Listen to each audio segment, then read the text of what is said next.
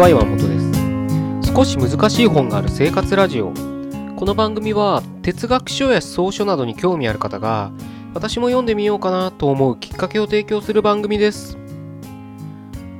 それでは109回目です。よろしくお願いします。今日はですね伝える大切さってことをちょっと考えてみたいなと思うんですね。あの今日ですね僕本屋に行ってまあなんか本あるかななんて、まあ定期的にね、本屋は行くんで、ブラブラブラブラしてたんですけれど、で、そこにまあ店員さんって言いますよね、本屋の店員さん。で、大体本屋の店員さんって、あの、エプロンかけてると思うんですけれど、大体どこの本屋もかけてますよね、今思えば。なんかユニフォームなんですかねあれ、なんか決まり事なんですかね。まあ、確かに、本ってね、結構、梱包とかする時とか、段ボールとか汚れたりするんでね、エプロンとかあった方がいいのかな。まあ、みんなね、私服っていうかね、あの、ユニフォーム一緒って本屋ってそんなないですよね、多分ね。多分私服かなんかだった気がするな。そう考えると本屋の店員さんの服装ってあんま注目してみないかもしれないですね。でも大きな書店だって、あ、でも大きな書店はなんか、ユニフォームじゃないかもしれないけど、白シャツで統一してたりするかもしれないですね。で、下は黒いパンツとかね。で、エプロンっていう形で、なんかそういった規定があるのかもしれないですけど、まあね、そういったね、ちょっと本屋の店員さんが、なんか下、しゃがんで、なんかいろいろ作業してるとこで、横通りかかった時に、ファッとね、目が止まったんですけど、まああの、自分のね、名前プレートっていうんですか、名札っていうんですかね、それが書いてあって、その上にそのなんか実習生ですみたいな、私はまだ見習い生ですみたいなマークとかつけられちゃって まあしょうがないのかななんて思ったんですけど、その上に、あの、もしお探しの本がなければ、当店ではお取り寄せできますみたいなことが書かれてたんですよ。まあなんか宣伝ですよね。その、言ってみちゃその本屋の宣伝になるかと思うんですけど、まあそのね、その、言葉を僕見た時になんかねすごく当たり前のことに気づかされたんですけど何に気づかされたかっていうと伝えることって大切だなと思ったんですよ。あのー、まあね最近はもう本って言ったらね通販ネットでね買うって人がすごく多いと思うのでまあその仕事帰りとか何かでねあの外出かけた時に本屋フラッと入ってあの、なかったら、まあ、フラッと入った時はあれかもしれないですけど、なんか欲しい本があって、あの、仕事帰りとか、何かの帰り道に本屋寄った時になかったら、あ、ないんだ、いいやって言って、家帰って、ネットでね、買ったり、もしくはその場でスマホで買ったり、で、近くに違う本屋があるんだったら、ちょっとそっち覗いてみたり、みたいな形で、まあ、なかったらなかったでいいやっていう人がほとんどだと思うんですよ。なので、そんな、ね、お取り寄せできますみたいなことを書かれてたって、それが確かに売り上げにどのぐらいつながるか。まあ、うちの親世代とかだったら、なかったら多分、取り寄せしたりとかするのかもしれないですけど、多分まあ僕ら世代になると、なきゃもういいやって形でネットで買うっていうのがほとんどなのかななんて思うんですけど、故にね、そんな、なんだろうな、コピーっていうかね宣伝が書かれてたって売り上げにどれだけ影響するんだっていうところはちょっと置いといてでもそれを書いてあるがゆえに僕はあなかったらここは取り寄せてくれるんだっていうことは知れるわけですよ。取り寄せできない本屋ないと思うんですけどね。ないと思うんです。そういうちょっとあの根本はちょっと置いといて、前提というかね。あの結論だけ言うをちょっと今日は注目したいんですよ。その、あ、この本屋は取り寄せてくれるんだということを僕は知れたわけです。これってすごく重要なことで、まあ、暗黙知として、暗黙知前提として本屋はね、さっきも言ったように、頼めば取り寄せてくれると思うんですよ。うん。なので、当たり前でしょって思われるかもしれないけど、ただ、あその当たり前が当たり前じゃない人もいるってことは事実なんです。あどうしても欲しくて家の、ね、近くで会社の帰り道駅から家までの間にあるこの本屋で欲しい本が受け取買えたらすごく便利なのにって思ってるけどないからじゃあわざわざ一駅前で降りて本屋で買うって人もいるかもしれないじゃないですか。取り寄せっていう概念がなくてね。取り寄せできるんだったらその店で買うよそっちの方が便利だから。別に今すぐ欲しい本じゃないから1週間後でもあのいいからその時に手に入るんだったらそれでいいやって思う人もいるかもしれない。でも取り寄せできるって知らなかったら隣の駅に行ってしまったりまたはやっぱさっき言った通りネットで買ったりって行為に及ぶってことはあると思うんですよ。なのでやっぱり伝えるってことはすごく大切なことなんですよね。その存在？まあ存在じゃないですけどね今回で言えばあの何をできます？私は何ができますってことを伝えてるってことはすごく大事なんですよ。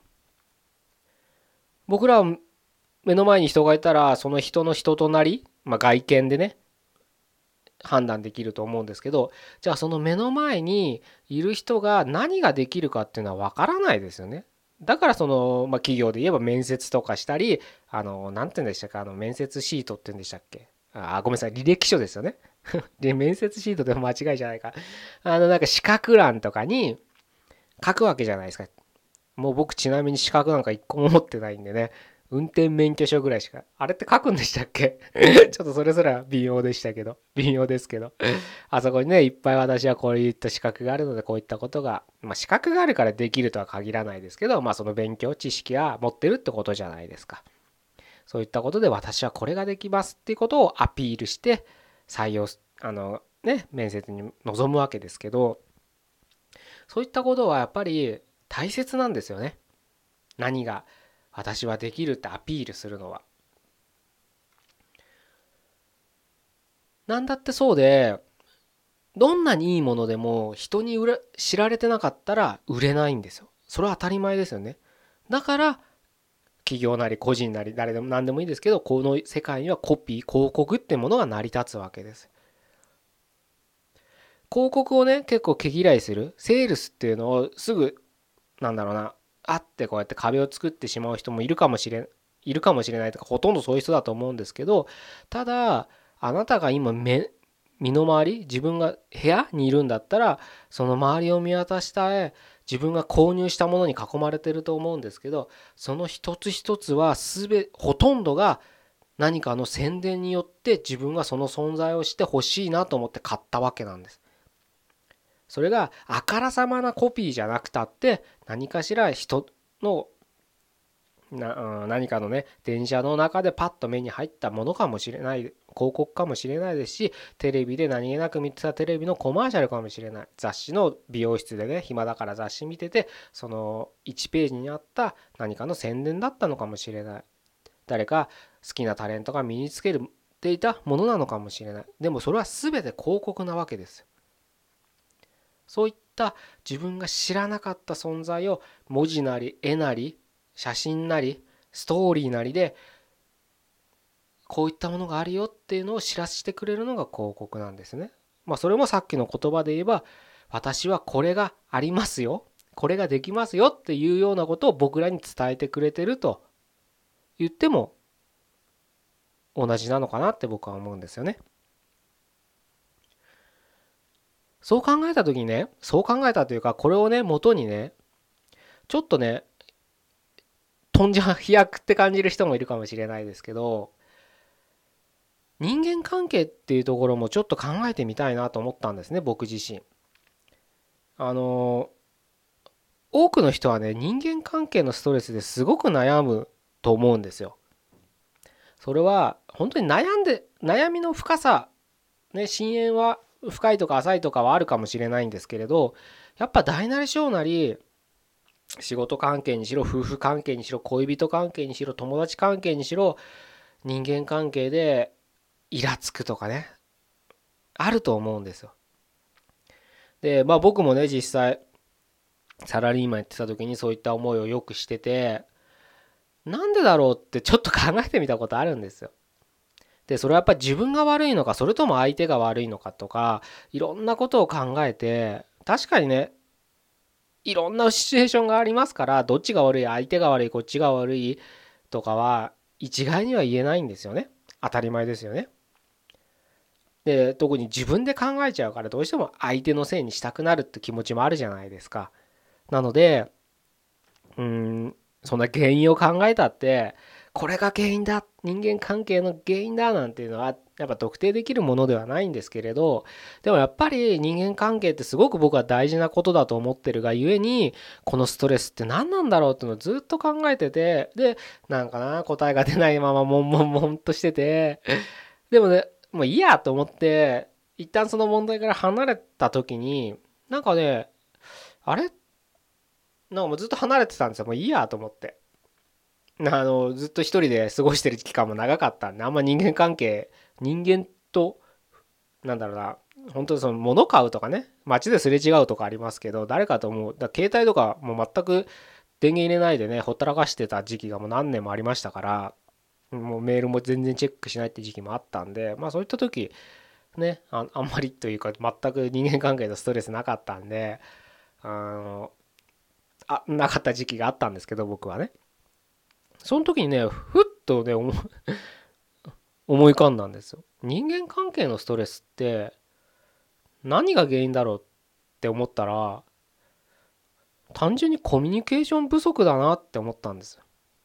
どんな人間関係においてもイラついたりストレスを感じる根本にはコミュニケーション不足があるんだっていうふうになんかひらめいちゃったんですよね。このねコミュニケーションって言葉を聞くとこのね概念が大きすぎてなんかねすごく友人関係とかその親しい人とのコミュニケーションみたいなことをイメージする人もいるかもしれないですけど僕はそういったなんだろうな概念が大きいがゆえにもっとすごい広い意味で捉えてて例えば仕事で言えばほうれん草ってよく聞きますよね。報告？報告？連絡？相談ですよね。これだって僕はコミュニケーションだと思っててすっごいイラついいつもイラついてる上司がいて何か言っても「あとか言われる人がいるとするじゃないですか。そういう人に何か相談とかし報告すらなんかやりしたくなくなりますよね。でもだからそこで避けてたら後々になって「お前何やってんだよ」ってことになるんです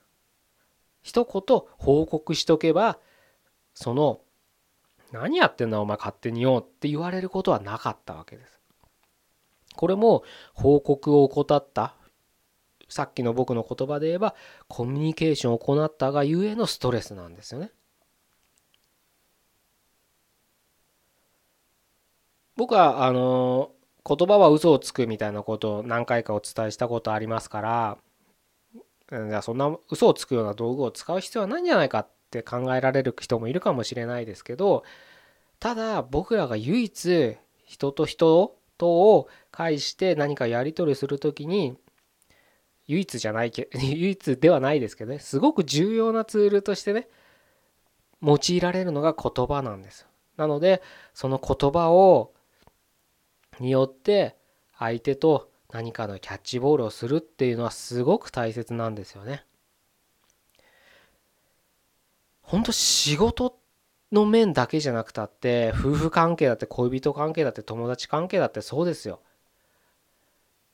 きっとそのコミュニケーション言葉のキャッチボールをないがしろにする背景には分かってくれるだろうっていう傲慢があるんです。人は優しさがゆえに嘘をつきますからね。だからそれは分かってくれるだろうみたいな相手の優しさに甘えちゃダメなんです。どんなにずっと5年10年20年30年連れ添ってる夫婦だろうときちんと伝えることは伝えなきゃいけないし伝えられたことはちゃんとそれに対して反応しなきゃいけないんです。それを全部受け入れろってことじゃないんですよ。反論するなら反論すればいいんです。衝突するなら衝突すればいいんです。一番悪いのは分かってくれるだろうって何もしないってとこなんです。夫婦関係、恋人関係、友達関係崩れる原因はきっと根本をたどればこういった小さな積み重ねなんです。仕事で取引先とうまくいかない、同僚とうまくいかない、上司部下と嫌な雰囲気になる。これも全部こういったちっちゃな積み重ねなんです。何度も言うようにコミュニケーションっていうのは好きな人とだけするものじゃないんです。どんなに嫌いな人でも生理的に受け付けない人でも、まあ、例えば仕事だったら関わっていかなきゃいけないじゃないですか。だから別に好きになってもらいたいとかいうわけじゃない。ただ単純に嫌かもしれないけどその人に何かを言葉を投げかける。こういうことをします。こういうことをしたいんですけどどうしたらいいでしょうかっていうほうれん草を、まあ、仕事で言えばねするだけでいいんですよ。まあ、確かにあの言葉はねもう仕事か実語とか指示語とか全くないで当たり前になんかなんか日本語に喋ってんだけどよくわかんない人いますよね。そういう人が上司にいるとすごく大変だとは思うんですけどでもそれそういう人とでも何言ってかあいつわかんねえよって思ってイラついてもでもそのコミュニケーションを怠ったらいけないんですよ。もっともっと辛くなってきますからどんどん雪 雪だるま式にねそういうのをしていかないと雪だるま式にどんどん大きくなっていくだけですから。そうするともうどんどん耐えられなくなって自分のキャパオーバーになって毎日が辛くなってそれこそ体の不調にもきたすような問題に発展しますから是非ねあの伝えるっていうこと。うん。冒頭に戻れば私は私はっていうかねあの本ない本があればお取り寄せできますよって伝えるっていうことを当たり前なんですよ。本屋だから何度も言うように本屋だから取り寄せてくれるのは当たり前なんですけどあえてそれを言葉に出して書いとくことによって僕はそれを受け取って伝わったわけです。そういう当たり前のことを当たり前にできるようにする？っていうのはすごく大切大変なんですけど大切なことなので是非忘れないで実施していただきたいなというふうに思って今日はこういう話をさせていただきました。じゃあ今日は以上で終わりたいと思います。109回目でした。ここまでどうもありがとうございました。